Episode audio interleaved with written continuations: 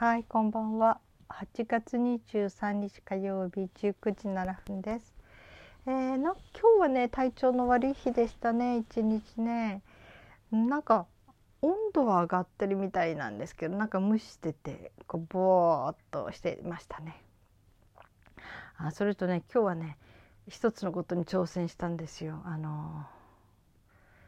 カフェインを一切飲まないというのをちょっとやってみようかなと思って。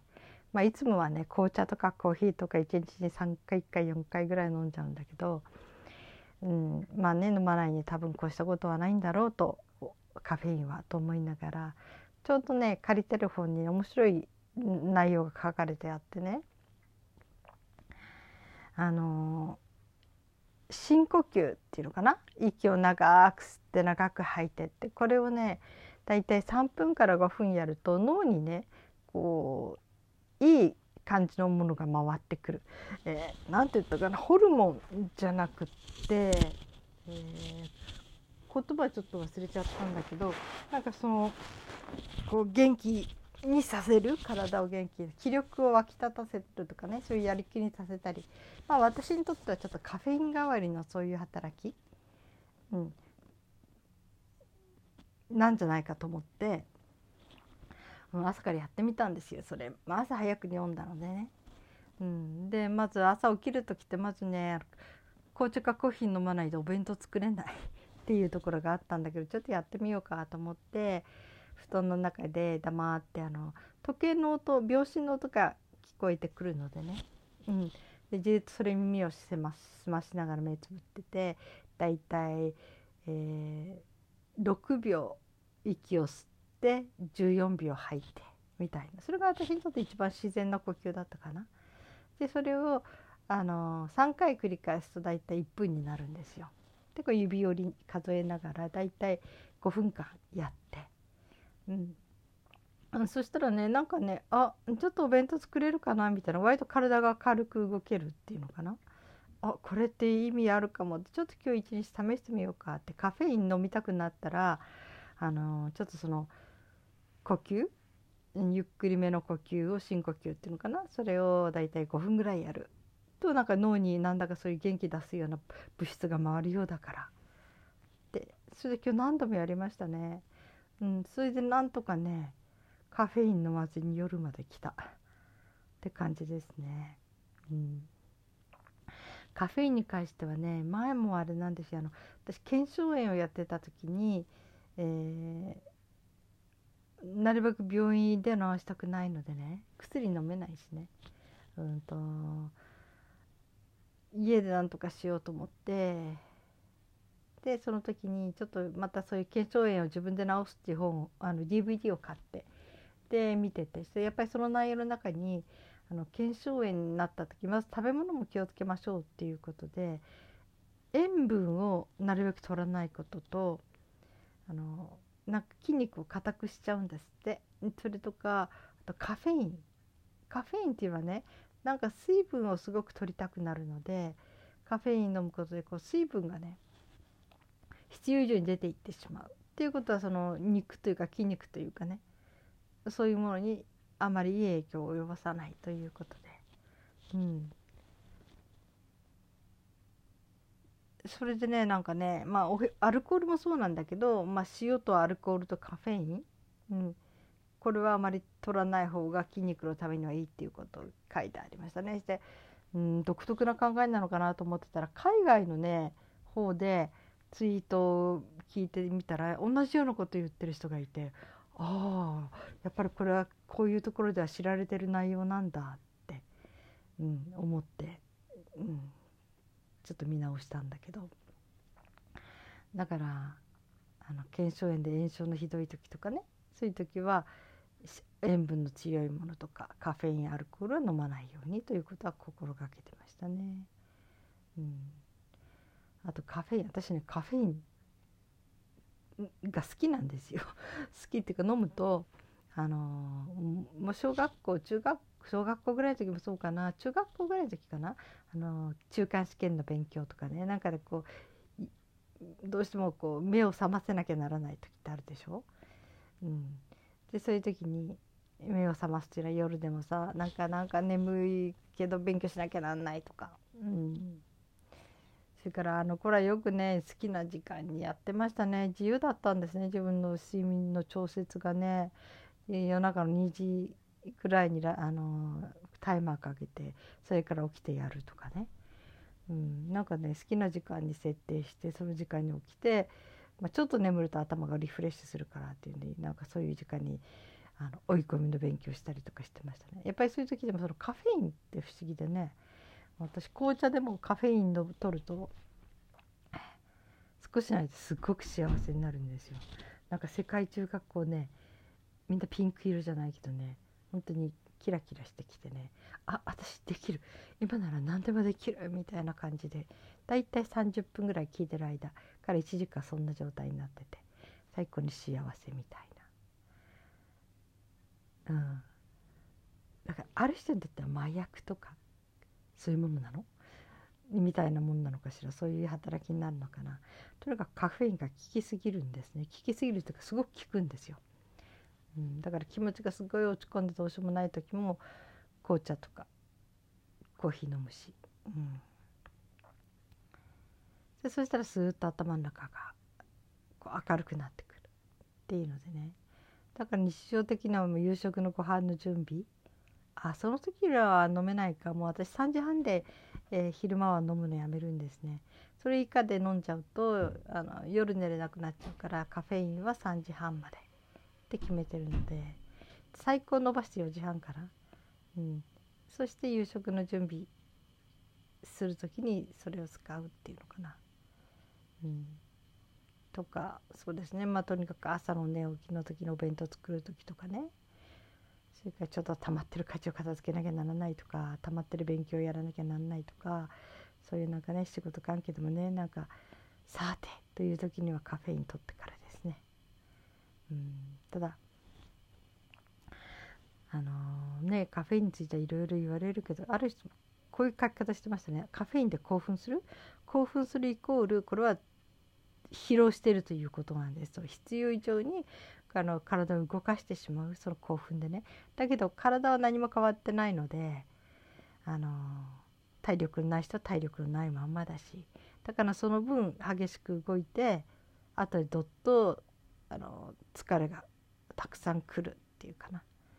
反動のようにこれはリスクとしてね。いうことで。だからカフェインで体を動かすっていうのは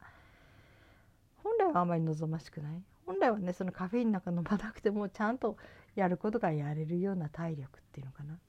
気力っていうのかな。うん。って言ってましたね。そういえばね昔ちょっと通ったことがある漢方の先生もう小学校の時はとにかくコーヒー飲まないと宿題ができなかったって言って、まあ、要するにコーヒーが飲まなきゃと宿題ができないような弱っちいというかとにかくまあ気虚っていうせあれなんだろうけどねそのすごくいろんなものがこう胃腸が弱くて体の体力がなくて力がないっていうのかな元気がないっていうか全体的に虚弱体質みたいな、うん、そういうタイプだったんだと思うんだけど、まあ、確かにね小学生の子がコーヒーを飲まないと家で勉強できないというか宿題できないっていうのもねこれもまた大変なことですよね。うんそれとあと気をつけてるのは最近読んだ本でねそのカフェインをどうせ取るんなら空腹時は避けましょう。ねうっかりしてましたね朝寝起きたら空腹の時に、まあ、紅茶薄いからいいかなとか思って薄めの紅茶を飲んでたんだけどとにかく胃に刺激があるのでカフェイン取る時は何かを中にしっかり入れた後食事の後とかね。朝だったらなんか本当にパンでも少しかじるとか何かお腹の中に物を入れて。それから飲みましょうということでああその配慮はしてなかったなと思って。ね最近はそれをするようにし始めるようになりましたね。うん、カフェインたら紅茶コーヒー。あと日本茶にも入ってるし意外とねココアにはちょっと微量ながら入ってたりほうじ茶にも入ってたりするんですよ。うん。まあ、うちの娘は次女はね昔は飲めたんだけどやっぱり体壊してから、あの微量ほんの微量でもカフェイン取るともうその日の夜は絶対寝れなくなっちゃう体質になっちゃって。だからとにかくカフェインは避けなきゃならなくてノンカフェインのものをとにかく探す。でだけどその私たちが普通に飲んでたねココアにしても微量に入ってるってことが分かったりね。ほうじ茶とかねああいうものに入ってるとは思いませんでしたね。あれはこうカフェインが入ってないから病院やなんかでもねあのお茶として出る食事に出るんじゃないのかなと思ってたんだけどやっぱり微量に入ってるっていうのを聞いてね。へえって思ってだからカフェインレスっていうものを、まあ、だいぶ少しね紅茶でもコーヒーでも、あのネットスーパーみたいなところでも買えるようになってきたので、うん、カフェインレスのものを買ったりそれから緑茶緑茶もねカフェインレスは美味しいんですよ。やっぱりねお寿司とかねなんかそういう食べたりとかそういうようなものを和菓子でもとかちょっと緑茶が飲みたいなっていう時にでもカフェイン入ってたら飲めないから、うん、でちょっとそれは高めなんですね。カフェインレスのコーヒーはね。でなん間違った。カフェインレスの緑茶っていうのはね。まあ味はそれなりに美味しいですね。うん。まあ、ピンキリあるんだろうけどね。やっぱり美味しいって言われてるところのレビューがあるものは美味しいです。大抵。うん。あとはねルイボスティーとかね。カモミールとかペパーミントとか。ローズヒップとか。ああいうハーブ系は割とカフェインが入ってないものが多いのでねいいですよね。ただ私はもうやっぱりカフェイン欲しいんですよね。うん、娘がね昼間にカフェインレスの豆をひいてコーヒーを入れたりくれたりするんだけど私うっかりと「あ私本物のコーヒーも混ぜて飲むわ」って言って「本物だよカフェインですも」って言ってむしろそのね豆からこうあの引いてっていうこっちの方が本物かもしれないとか言って笑ってたけどそうだなとか思いながら私にとってはカフェインがあるコーヒーが本物のコーヒーで うん、で娘が入れてくれたコーヒーに私は自分としてはその自分のコーヒーカフェイン入っている普通のコーヒーを混ぜて飲むという感じですね。この時混ぜるのはインスタントコーヒーね。うん、っていう感じですね。うん、したあとコーラまああのー、エナジードリンクというか、えーね、そういう関係のものには結構カフェインの入ってるものありますよね。うん、それからこの間ね初めてペッパーコーラっていうのが自動販売機にあってなんか飲んでみたいと思って買ったら娘が「あがっかりこれカフェイン入ってるから私飲めない」って言って私も「ああじゃあこれ朝に飲まなきゃなんないな」と思ってね。で安息酵素とか入ってるから「ああ私アレルギー出るやつだ」とか思ってでも一口ぐらいは飲みたいなと思って言いましたね。で自分で朝冷やしてるとお腹に悪いのでぬるめあの室温にしてある ペッパーコーラを、えー、一口いや半分ぐらい飲んだかな。そした後は夫に飲んでもらってね、うん、あんまり好きじゃないんだけどとは言われたけどね、うん、コーヒーココうんとコーラ、うん、でもね元気になりました。あのカフェインで、うん、ちょっとね。本当にねカフェインに代わるハーブティーとかねあったらいいのにね。なんかカフェインじゃないんだけどそれ飲むとちょっと速攻で元気が出るとかね、うん、気力が出るとかね、うん、気持ちが明るくなるみたいなね。そんな飲み物がハーブティーにあったらいいのにとか思うんだけど。うん。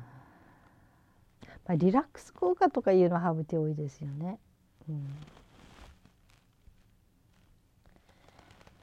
カフェインね。そういえばあのコーラの素コーラを作る昔本当はそのコーラの実っていうものがあってアフリカだったかな？それはね実で、えー、飲むというよりもかじる。お客さんに出す時とかねそういうふうに出してたみたい。それで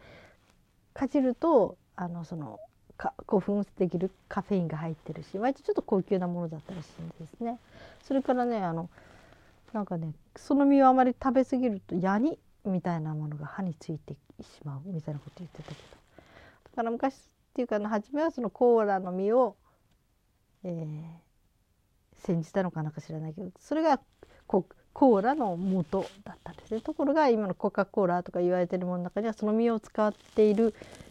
ものはあまり少ない。あまり少ないっていうの。あまりない、うん、らしい。ですね。うん、ということもありました。なんかねこの間すごくコカ・コーラの勉強したんですよね。コカ・コーラ関係その手作りのクラフトコーラ。ってどういうものかとかね。コカ・コーラってもともと何みたいなところで随分調べて。あ私ポッドキャストでも話してると思うけどね。ペプシコーラっていうのもありましたね。歴史的にそのコカ・コーラがペプシコーラにも販売件数が負けたっていうことがあった。っていうのも聞いて。へえとかね、うん、私たちは北海道がねなんかペプシコーラがの方が多かったんですよね。だからペプシコーラ飲み慣れてましたね、うん、ペプシもやっぱりカフェイン入ってたのかな、うん。皆さんはペプシコーラって知ってます？本州の人たちはあまり知らないんじゃないかなって気はするんだけどね、うん、コカ・コーラみたいなもんなんですけどね。コカ・コーラかペプシコーラかみたいな。どっちが好きみたいな感じで、そういうに同じようなものなんだけどね。ちょっと味が違うって感じですね。はい、ああ今日しんどい一日もなんとか終わりそうですね、ま、夕方にちょっと眠れたかな。うん。なんかねこうドーンって、うん、もう頭の芯が疲れてる？なんか眠いんだけど眠れないみたいな感じがあってね。体もなんか動かないしまあカフェイン取ってなかったのもあるんだけどそれ一生懸命呼吸法ではね、まあ、最低限度の動きだけはできたんだけどね。うん、はい。皆さんもうすぐ辛い夏もお別れですね。はい。お疲れ様でした。はい。心地よい秋がすぐそこに来ているような気がします。でも秋というと台風もあるのかな？うん。そして今日も生きていてくださってありがとうございますそれではまた明日。